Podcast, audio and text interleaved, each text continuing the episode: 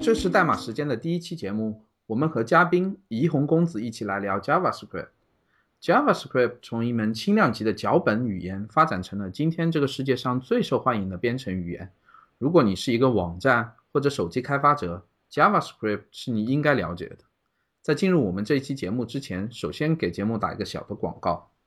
我们的代码时间第一期节目开播，大家可以通过以下方式联系到我们。也非常非常欢迎大家给我们提出宝贵的意见和建议。我们的网站是 codetimecn 点 com，也就是英文的代码时间加上 cn 点 com。我们的邮箱是 codetimecn at gmail 点 com。同时，我们也开通了我们的新浪微博账号，我们的 ID 是代码时间。以上信息我们也会放到这一期的 show notes 里面，方便大家查询。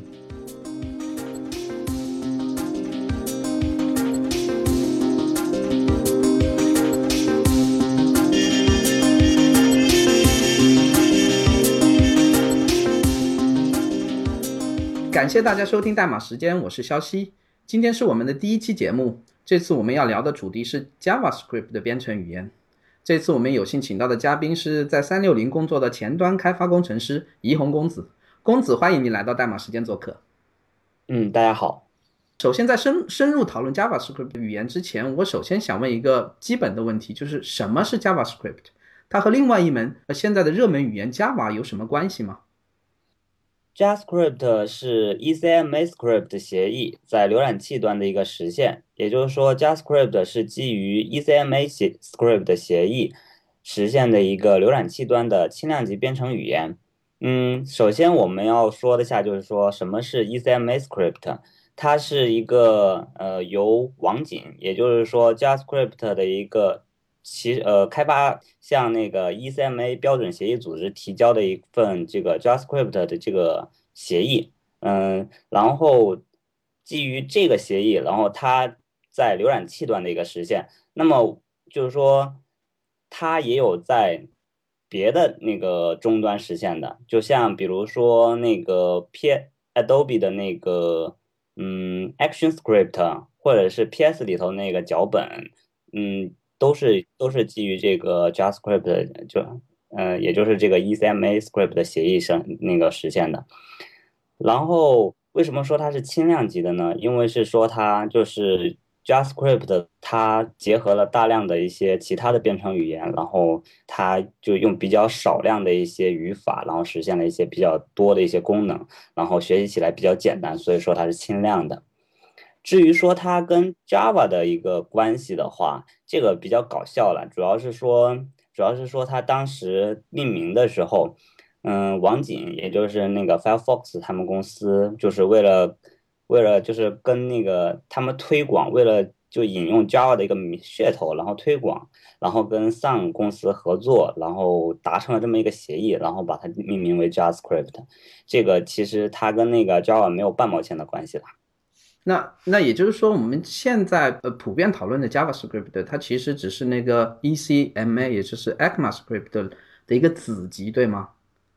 嗯，是的，是这个意思的。但是，嗯，现在现阶段来话，大家都嗯，就是你说你说 ECMA 的话也没有呃没有关系，说 JavaScript 也没有关系，大家都会就是大家都会同等化一下，嗯，所以应该没有什么什么关系的。嗯嗯。可能在，比如说十年前吧，有很多程序员其实他们并不愿意学习 JavaScript，他觉得这是一门很轻量级的，就是很简单的语言。所以很多人在不得不写的时候，他们会用另外一门语言，比如说用 Java 或者用 Ruby 啊，或者 C 加加这样，把他们写的那个代码编译转换成 JavaScript。那么在最近几年，我们发现就是 JavaScript 它的那个火热程度，甚至于已经超过了其他的语言，就是。为什么会会变成这样？就是 JavaScript 它怎么成为一门很热门的语言的？JavaScript 的流行，我觉得它的标志性的一个事件应该就是 Google 的 Gmail 的一个出现，它的那个它的单页的那个应用的那个流畅度和什么的，然后极大的触发了这个 Web 的就是前端开发的一个进程。呃，我想请问一下，什么叫做单页面？单页面其实就是很简单的，就是说，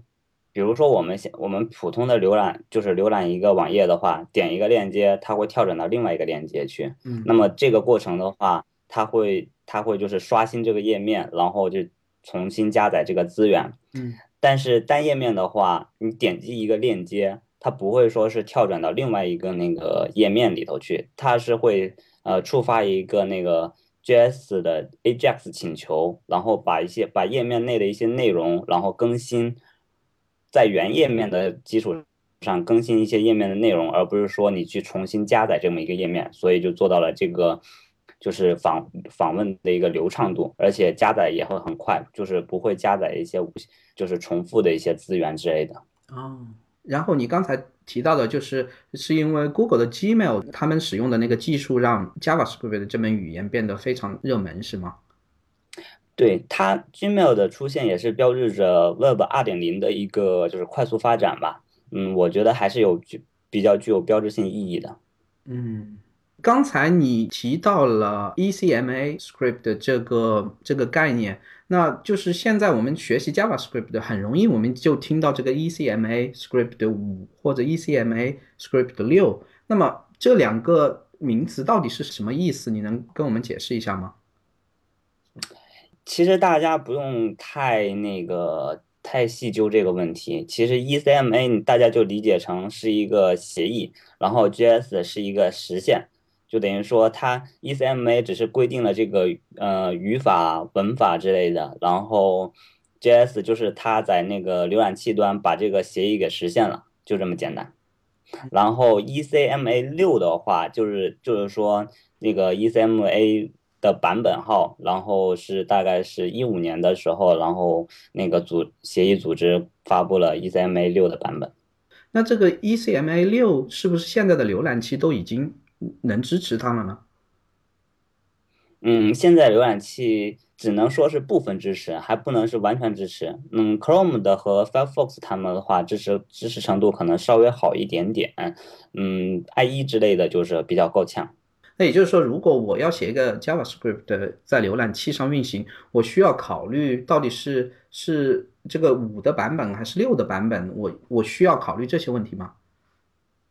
对，就因为因为说是浏览器端它没办法那个，它没办法完全支持就 ES E ECMA 六，也就是我们平常说的那个 ES 六的所有的语法。嗯，所基于这个原因，所以就有人就开发了这个 Babel 这么一个项目。Babel 的前身是叫六 to 五。嗯，就名字上就比较简单了，就是说你写写的是写 E S E S 六的语法，但是你经过我这个插件这么一转换之后，它的那个代码就会变成 E S 五的语法，这样浏览器的解析就没有问题了。你提到 Babel 这个软件，也就是说它是一种，就是把 JavaScript 的语言编译成一个现在浏览器更加支持的老的版本，也就是呃五的那个版本。然后让让这你的语言更加流畅的在浏览器上运行。对对，也就是我们平常呃说的降级，也就是 polyfill。嗯，假设我是一个刚接触到 JavaScript 的语言的人，然后我又想应用到那个 ES 六的语言，那么我就需要用 Babel 这个软件集成到我的那个那个工程项目中间，然后把我的 JavaScript 的从六的版本降级到五的版本，对吗？是这样子的。那你作为一名前端开发人员，就是你是一般用全部用六的这个呃模式来写，还是用五或者两者都有呢？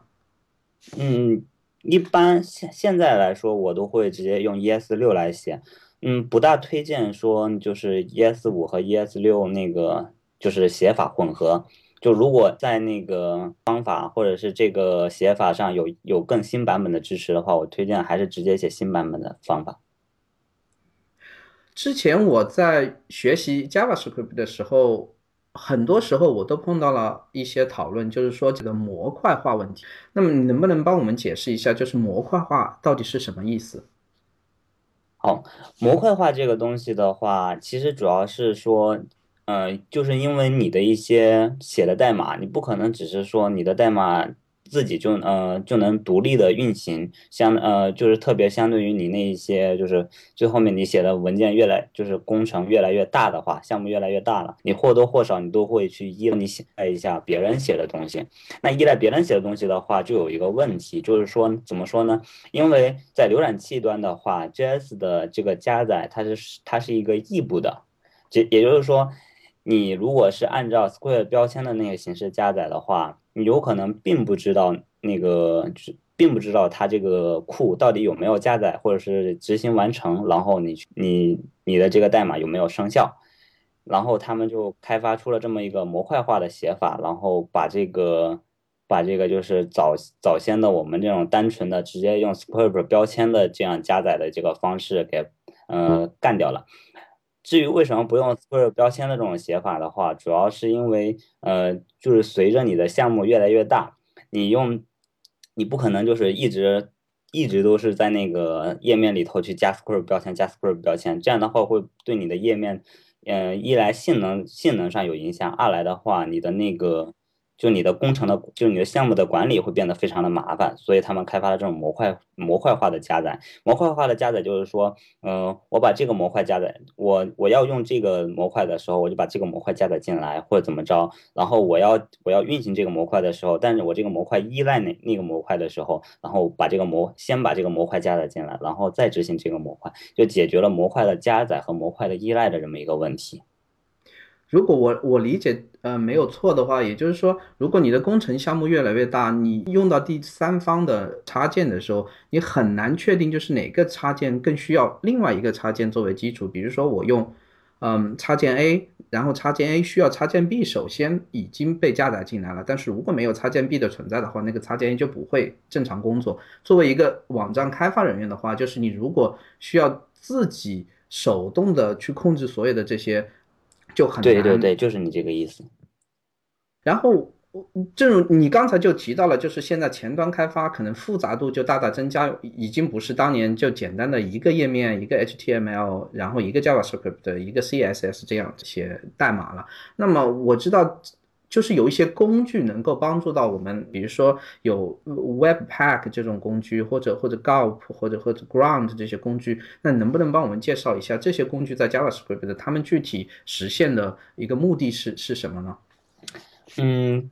就是你刚才说的那几个 Gulp 和 Ground，他们的话，嗯嗯，本质上是一个叫呃任务管理的一个工具，因为。呃，因为你的那个，因为当项目越来越大的时候，你你写的那个代码，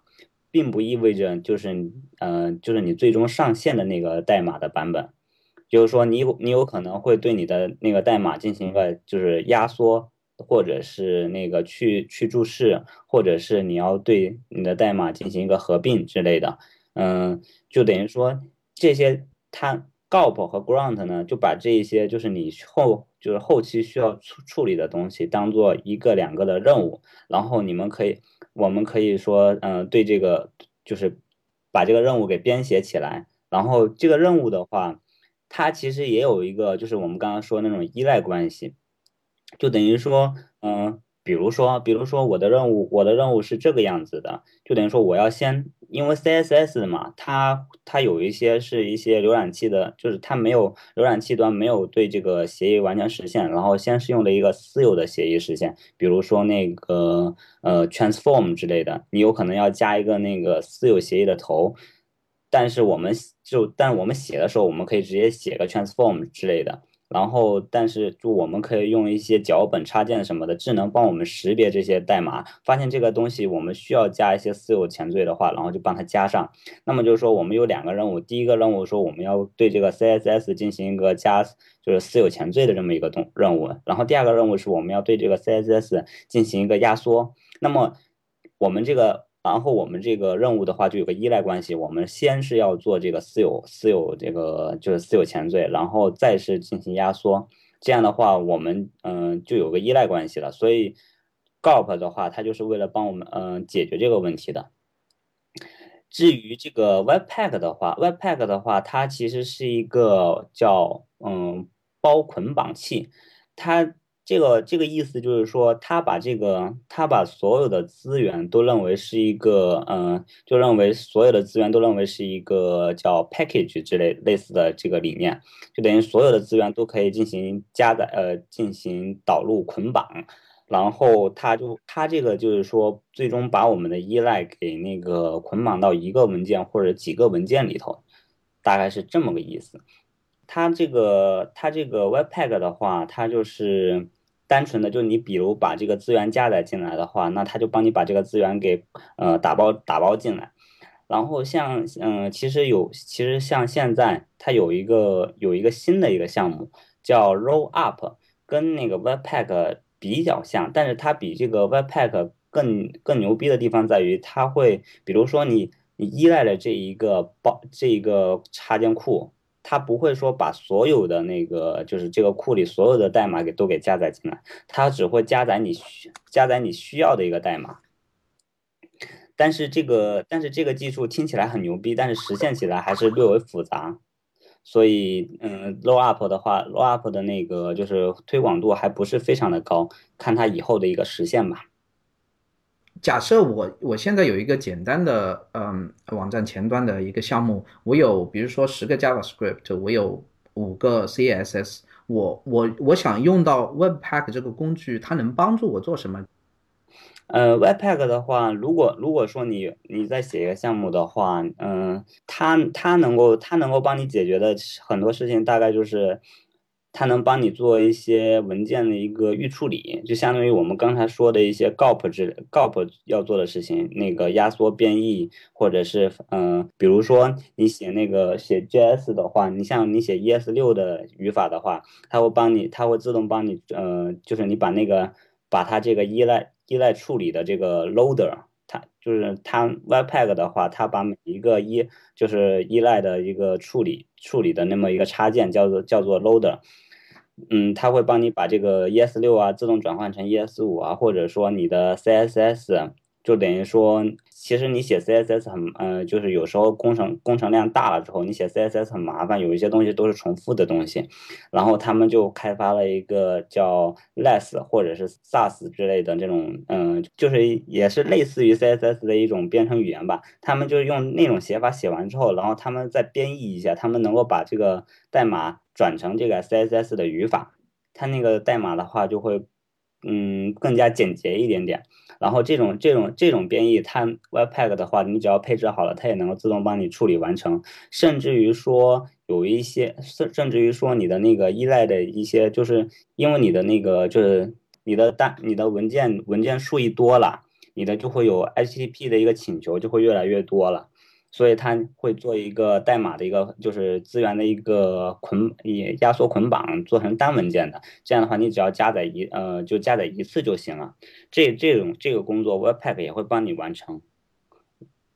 嗯，我公子，我刚才听到就是你聊到了一些可能就是网站前端开发所特有的一些一些需要做的事情，比如说。呃，把一些文件进行压缩，然后把文件合成一个文件，然后包括写 CSS，它可能不是直接的写 CSS，你可能用一些，比如说你刚才介绍的 Sass 这些这些工具，嗯，可能能帮助你更好的写，然后把它编译成普通的 CSS 文件这样。那么就是说，Webpack 这个工具就是能把这一些小的需要实现的东西给它自动化。然后，作为一个网站前端开发者，你所做的事情、所需要专注的事情就是写代码。然后，Webpack 它能帮助你把它打包，最后，呃，呈现给你的就是一个你只需要把它啊放到网站上去的这么一个一个结果，是这是这么一个意思吗？嗯，是的，就等于本质上来说的话，它是让你的那个项目的代码变得越来越来越方便管理，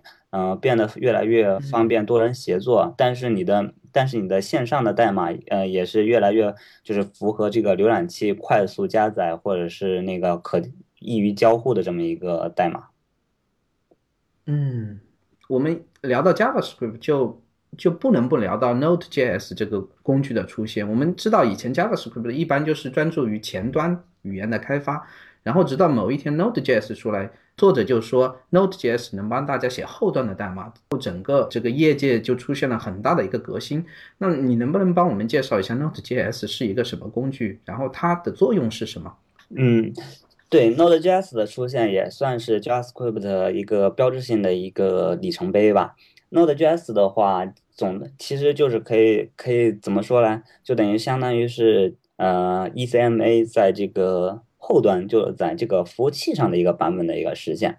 嗯，Node.js 的话，它就是一个其实怎么，嗯，其实就是一个编程语言啦。它主要是它是因为那个 Chrome Chrome 的 V8 那个引擎，就是 JavaScript V8 引擎，嗯，它的一个出现，它。它加呃，它的出现标就是让这个 JavaScript 的解析变得越来呃非常的快速，然后 Node.js 的话就把这个引擎给那个 给它囊括过来了，把它就相当于怎么说呢，在后端写个 JS 代码，然后 Node.js 帮你把它放到这个 JS 引擎里头去解析一遍，然后执行一遍之类的这样一个效果，然后。以前的话，以前的话，Node.js 的话，它是以 V8 为这个引擎为基本的这个架构的。但是前些天、前些日子，那个微软的微软的一个它的那个 Edge 的一个 Chakra 那个引擎，它开源了，然后就有就有大牛，他把这个 Chakra 这个引擎就是给加到 Node.js 里头去了，就等于说之后的之后的日子里头，我们可能说 Node.js 不仅仅就是 V8 了，也有可能有 Chakra 这个引擎可以供我们选择。哦，也就是说，你你可以选择其中之一来作为你的那个底层的引擎来解析你的 JavaScript，对，是这样。对，然后 Node.js 的话，既然它是一个它它是一个后端的语言，那么它就有一些完整的一些后端的一些 API 的实现，然后。说到 Node.js 的话，我觉得我们就不得不说一下 npm。npm 的话，就是呃，它的全称就是 Node.js 的 Package Manager，就是它的一个包管理的那那么一个东西。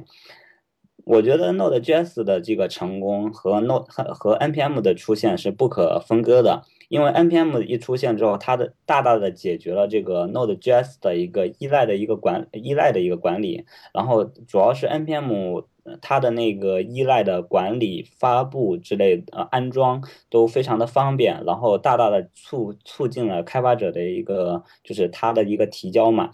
嗯，我前些天好像看到一个看到一篇文章是 npm 已经它的 npm 上面的一些包的一个数量吧，就已经完全超过了像老牌的像那个 Python 的 Pipe 和那个和那个就是 Pell 的那。p a l 的那个那个包管理工具，它的那个库的工数量都已经完全超过他们了。我觉得 正是因为这些库的一些出现的话，我所以我觉得这个 Node.js Node.js 的话，它就是嗯越来越快速的一个发展了。而且怎么说呢？我觉得 Node.js 的就是它主要是它一个是它的加载，它的一个异步的一个特性。嗯，异步的特性，也就是说，以前我们执行代码的时候，都是一行一行一行的执行嘛。然后，但是但是有一些东就有一些东西处理起来，它会非常的漫长。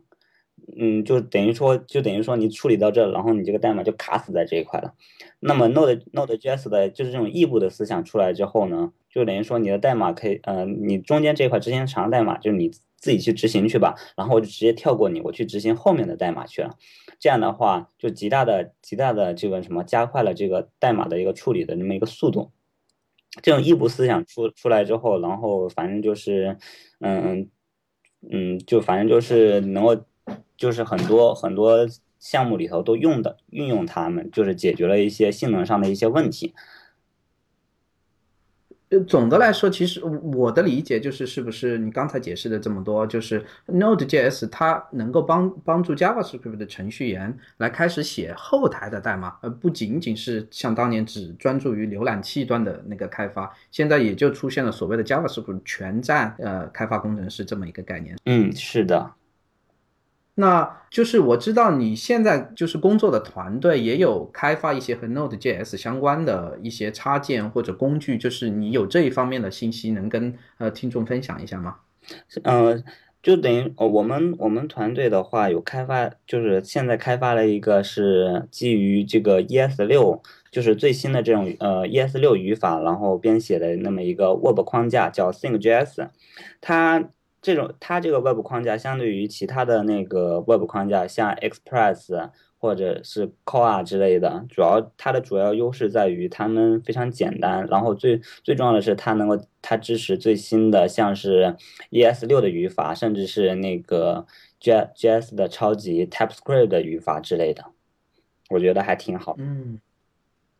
这个 ThinkJS 这个框架是不是现在已经放在 GitHub 上面？嗯。对，它在 GitHub 上面就已经那个呃 star 数已经超过一千了。那我回头会把这个 ThinkJS 的这个链接，我会放到我们的呃 show notes 里面，然后方便听众到时候有兴趣的可以去呃点击查阅一下。好的。然后我想聊一下，就是之前我看到有一个 blog，他是说是一个比较有名的程序员，然后他说。呃，微软在最近两年开发了一个叫 TypeScript 的这么一个工具，呃，帮助 JavaScript 的实现一些功能。然后他说，这个 TypeScript 的这个开发是呃最近这两年最大的一个革新。就是因为我不太了解，就是我不知道你的工作有没有接触到，能不能跟我们简简单介绍一下？嗯，其实是这样的，JS 它的一个流行的话，最主要的一个问题是什么呢？就是说它很简单，它是一个动态语言，而且它没有一些复杂的语法，像什么那个 class 之类的，所以它非常的简单。那么简单这个东西的话，你能够就是你能够写写小项目还可以，但是你运用到这种就是工业级别的像这种大的项目里头的话，就会出现很多各种各样的问题。比如说你没有这种就是强类型，就等于说你呃原原先我们在 JS 里头写代码的话。比如我定一个 a 等于一，那我直接写个 a 等于一就行了。那突然你又想变成把 a 变成一个字符串，那我就直接 a 等于一个字符串就好了。这样的话，呃，这样的话就会，呃，就你的一个类型不强制的话，你到后后期的话，后期你写代码的时候，它突然就给你把这个类型一变，或多或少产生一些问题。那么就基于此的话，就是业界就有人就是把这个 TypeScript 嘛，就是。简单的说来说，就是说变量加了类型的这么一个 JavaScript 的这么一个版本，我觉得是这个意思。就等于是说呢，就是说你的那个，就你的原先我们不用，我们没只是弱类型的，可以进行动呃，可以那个动态转换的。那么在 TypeScript 我们可以支持强类型的，就是我们可以把变量的类型给定义起来，这样的话我们就可以方便我们的一个代码的一个管理和纠错之类的。嗯。我我的理解就是 TypeScript 让 Java JavaScript 更加接近于那些传统的编程语言，包括 C 啊、C 加加 Java 这样，就是它有一个编译的过程，在编译的过程，你就是能发现很多错误，在那个过程中就已经能够纠错，而不需要等到嗯到了你就是执行开始放到网站上，然后在 runtime 的时候，呃，就是抛出一些错误，到那个时候可能就就特别是代码量比较复杂的时候就很难纠错。嗯，我觉得差不多吧，但是，呃，就是等于说 TypeScript 要编译的这个问题呢，主要是说，因为你因为它在浏览器端没有实现，就是浏览器端不支持它，就相当于说 ES 六一样的，E ES 六浏览器不是完全支持它，所以我们需要有 Babel 这么一个，或者说是 TypeScript 这么一个编译的这么一个过程。因为我们聊到了很多 JavaScript 的这些基本的东西，但是有一个很大的东西我们一直都没有接触。然后我想在这里就是我们能不能简单讨论一下，就是包就是现在 JavaScript 的框架。因为我们知道有流行有很多很多的框架，我可能能指出十个、十五个，比如说 Angular JS、React JS、Backbone、Ember，就是这些对一个新手来说就是。会迷失掉我，我应该从哪里开始学习这一方面？你有什么经验吗？嗯，我觉得的话，就是说你写一个小项目的话没有关系，我觉得自己就是你就不。就直接按照普通的写法写下去就行了。他们框架的出现，主要是为了方便这种工程化，就就是方便这种工程化的项目。就大项目的时候，他们做这些东西啊，方便他们代码的一个管理和一些依赖的一些管理。像你刚才说的那个 Angular 和那个 React 之类的，主最主要的，他们之间的一些区别，主要在于他们的一个数据的一个管理。它嗯，React。嗯，Angular 的话，它主要是一个它的 Angular 现在不好说啊，主要是它 Angular 一点零，然后二点后面又有一个二点零，二点零相对于一点零有一个改，嗯，就是有极大的改版。我先我先二点零我了解不多，我就直接先说一点零吧。一点零的话，它是一个就等于它的它的出现也是比较具有标志性的，因为它的出现，嗯，有点感觉有点就是换来就是那种眼前一亮的感觉。因为以前无非是说，就当你后端就是当你的请就是你请求过来的内容里头有新数据的，那我要进行页面的一个刷新，然后或者是说我在我输入了我在那个框文本框里头输入了一个东西，然后触发了。触发了这个数据的一个更新，然后这个页面也要更新，这样的话就等于说我们就有一个双向的一个过程，就等于说数据更新了，然后页面要更新，页面更新了，数据要更新，然后又导致那个页面的更新，这样的话就嗯，反正就有个双向的这么一个过程吧。然后 Angular 的话，它就把这个把这个过程进行了一个绑定，就等于说它帮我们自动处理了，就是数据更新，然后到页面更新和以及这个页面更新到数据更新这么一个过程，然后帮我们自动化处理了这个之后，然后帮我们极大的解决了我们不需要去管这个页面刷新的问题，然后我们只要集中在这个就是我们更新，就只要管理这个数据方面就好了。那么。然后 React 的话，React 的话，它相对于这个 Angular 最大的不同在于，React 它没有它没有管这么多，它只它提自己提出了那么一个，它提出了一个新的一个模板语法叫 JS JSX，嗯，简单的来说就是它把这个 HTML 写到了 JS 里头，写到 JS 里头，像嗯这样的话就等于说是用 JS 去管理了这个 HTML。管理 HTML 之后呢，它把这个数据流的思想，就是它结合了 React，结合了另外一种就是当下非常流行的一个数据流的思想，叫单向数据流的思想。单向数据流的思想和 Angular 嗯之前所实施的这个双向双向数据流，就双向绑定这个呃思想的话，最大的区别在于，它没有说它不管它它是不管这个不管这个就是嗯页面页面刷新到数据刷新，这就是它。它没有这么一个循环，它是这样的，它是就是你页面输入触发更新的话，那它就会触发一个动作，触发一个就是更新数据的一个动作，然后动作这个动作去帮你完成这个数据的这么一个更新，然后数据更新的时候，它会自动帮你把这个页面给更新了，然后这样的话，这样的话我们就呃这样的话我们就把这个双向变成了单向，就是说呃数据到就页面到数据，数据呃。呃，数据到这个到这个页面，这个流就是这个流程给单向化了。这样的话，比这个 Angular 好好的一点在于说，我这个流程就是简单了，这比你比你那个双向检测的话要要简单很多。这样的话，就比起比起那个 Angular，它用那个脏检测实实现的这个双向绑定的话，就就快很多。所以这也是为什么这个单向数据流配合着 React 的，然后现在是大行其道的这么这么一个当下吧。公子，我想问的一个问题就是。假设你现在有个新的项目，就是从零开始，然后有有两个选择，一个是 Angular JS 或者 React JS，就是你有一些什么考虑的地方来决定你最后是用哪个框架来写代码？是，嗯，因为我首先会考虑到说是你这个项目的一个量级，因为 Angular 的话，它如果是在量级不大的情况下的话，它的就是它的那个效率还是不成问题的，而且最主要的是 Angular 写起来会。相对于这个 React 来说会方便很多，学习成本，呃，学习成本两者差不多了，都挺难的，呵呵，嗯，然后，然后我会，然后我我我会考虑的是，我会，嗯，因为我会考虑到它是更偏向于，呃，就是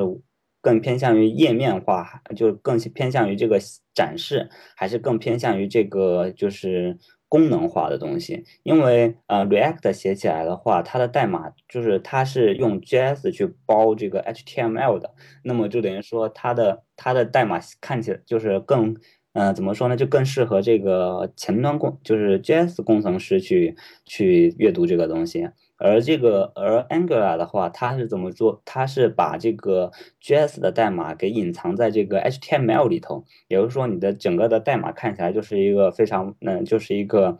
嗯，HTML 的一个结构化的一个东西。这样的话，你就方便于这个页面，就是方便你这个，就是对这个页面结构的一些理解怎么着？嗯，我觉得。它俩有这么一点小小的区别吧。但是但是呃，主要怎么说呢？我觉得现在这个 React 大行其道，嗯。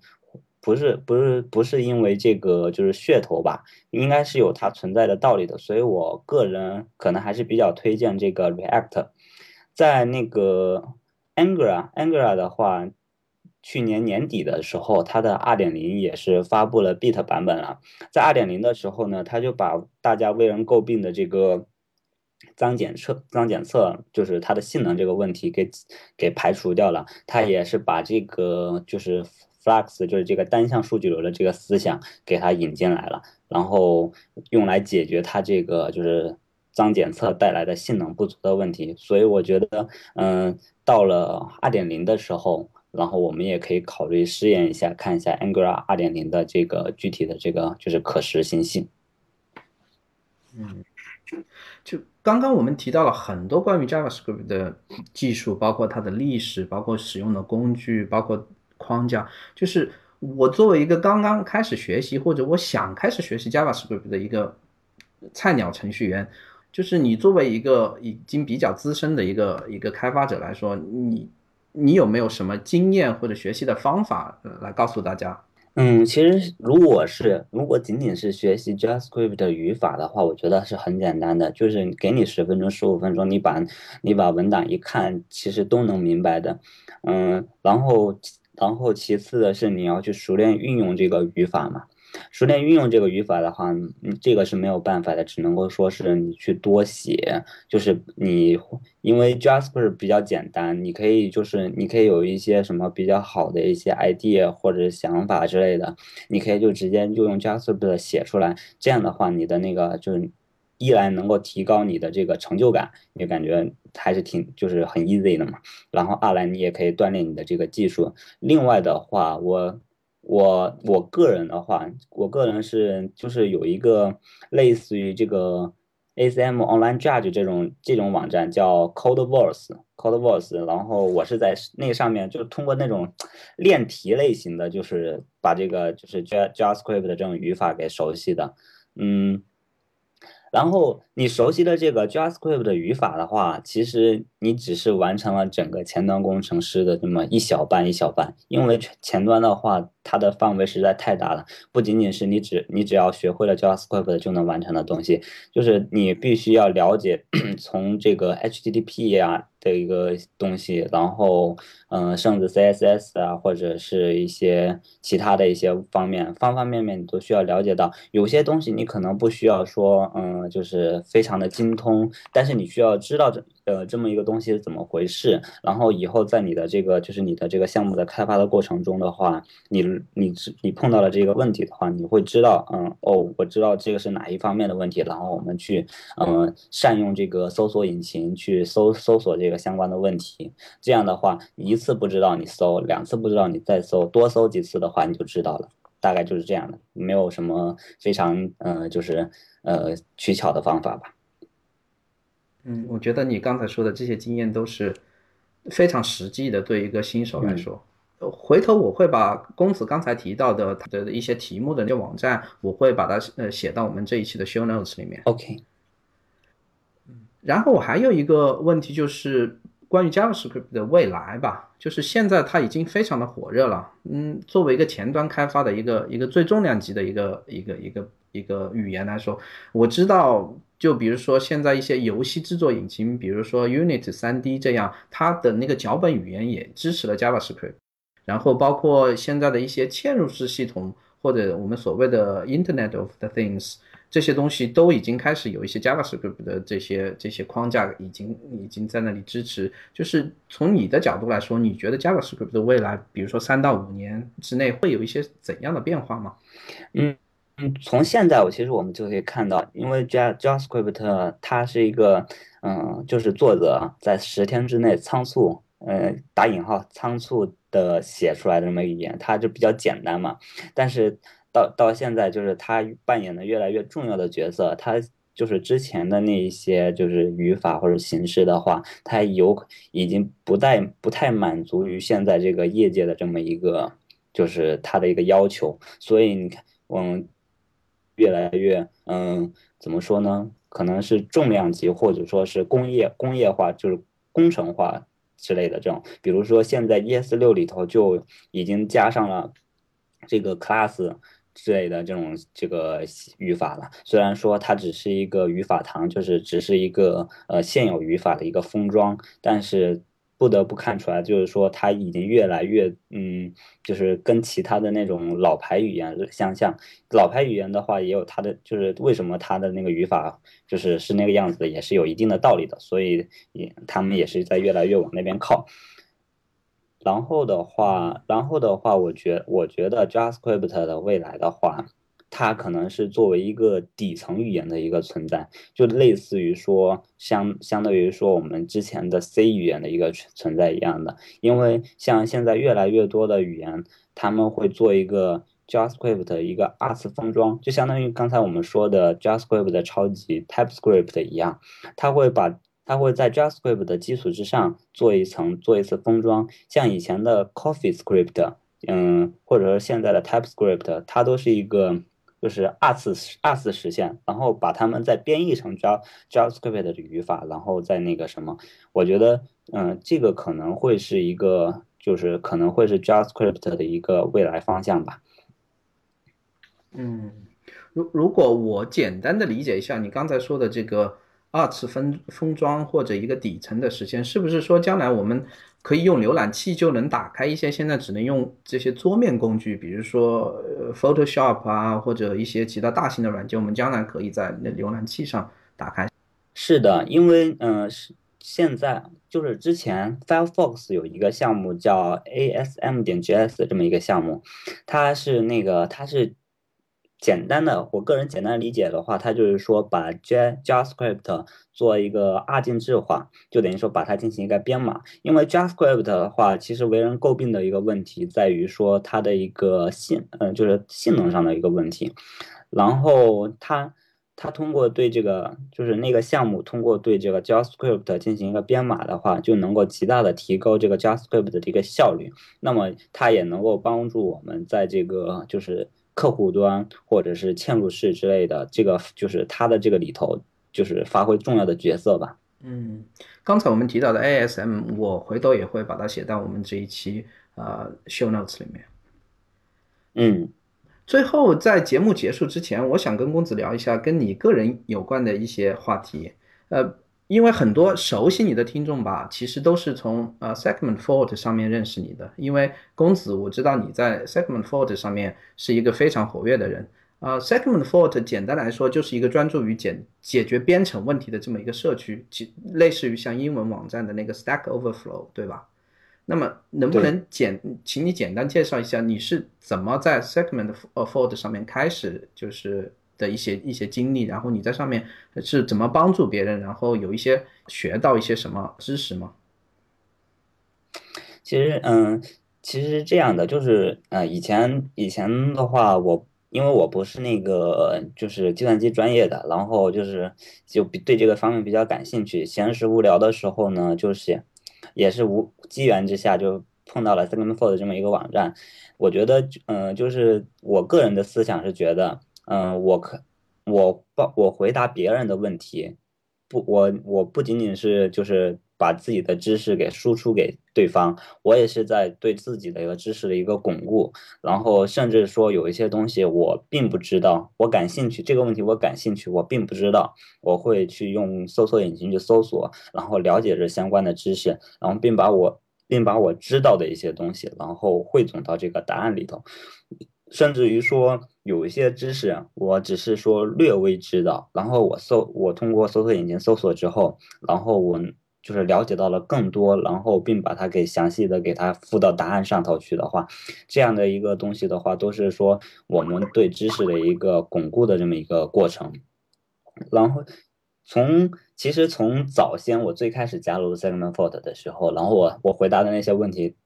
都是比较 low 的，就等于说有时候我自己会翻翻回到我自己的那个问题里头去看的话，从从第一页一直翻到最新一页，然后我会发现，就是这个问题的这个档次或者是程度，或者是这个答案的一个完整程度的话，都是一个就是量级的这么一个变化吧。我感觉，其实也就是说，我就是个人就是比较推荐于大家说，就是善问，然后就是。就是多多帮助别人回别人，然后了解这些，就是解决别人的问题。然后上问的方面的话，主要是说大家不要什么，就是一想到什么然后就去问，可能是说我们要想到了什么，然后我们要自己着手去解决，然后用搜索引擎去搜一下，然后了就是了解一下这个东西。我觉得我应该，如果如果是我自己的话，我应该去怎么解决这个问题？然后在这个解决的过程中碰到了什么样的烦恼或者说是困惑？然后我们把这些问题弄出来，然后去找一些其他的一些大牛或者是了解这个问题的方面的人，然后去我们去解决一下这个问题。这样的话，自己的一个收收获的一个过程是更多的，而不是说你你碰到一个问题，然后就砰的一声你就去问问人家，人家其实人家。也就感觉丈二摸不着头脑的感觉，嗯，而且就是别人如果是回答的话，可能他他回答的过来，你你如果是没有经过这么一个过程的话，你翻手就忘掉了这个东西，然后下一次你还要去问问这个东西。另外的话就是说的这个善于回答别人的问题，回答别人问题的话，不仅仅是说你把你自己这个就是嗯。不仅仅说你把就是把这个答案写出来就行了，你要你怎么说呢？你得就是，嗯，你可以说你从头就是梳理，就是先把这个问题的一个因果，然后前前后后都梳理一下，我觉得对自己的成长也是有帮助的。嗯，如果我们听众想要联系你公子，就是或者想呃跟你认识的话，你最好的办法是什么？你有自己的 blog 或者有自己的一些联系的方式吗？嗯，我可以，嗯，可以直接到我的 blog 上面去那个留言都是可以的。然后在我 blog 的关于页面里头也会有我自己个人的联系方式。嗯，那好，那我也会把你的联系方式到时候回头放到我们的 show notes 里面。好，嗯，在结束之前，你还有什么重要的话跟我们听众说的吗？嗯，我就是觉得，嗯，如果是对 JavaScript 进行感感兴趣的话。我觉得大家可以就是多学习一下，因为怎么说呢，JavaScript 就是越来越就是全面化，就是它在各个方在各个方向上都有它的一个实现。嗯，就是你如果熟悉了这么这么一门就是万能语言吧，现在就单。嗯，暂时称它为万能语言吧。然后就是你在各个方面，在你如果以后碰到了各个方，就是碰到了一些类似相关的问题的话，你都能够，你或多或少都能够可能是从 JavaScript 方面去解决它。我觉得这个还是挺好的。嗯，好的。那么我们这一期代码时间的节目到这里就结束了，非常感谢公子，也感谢大家的收听。我们下一期再见。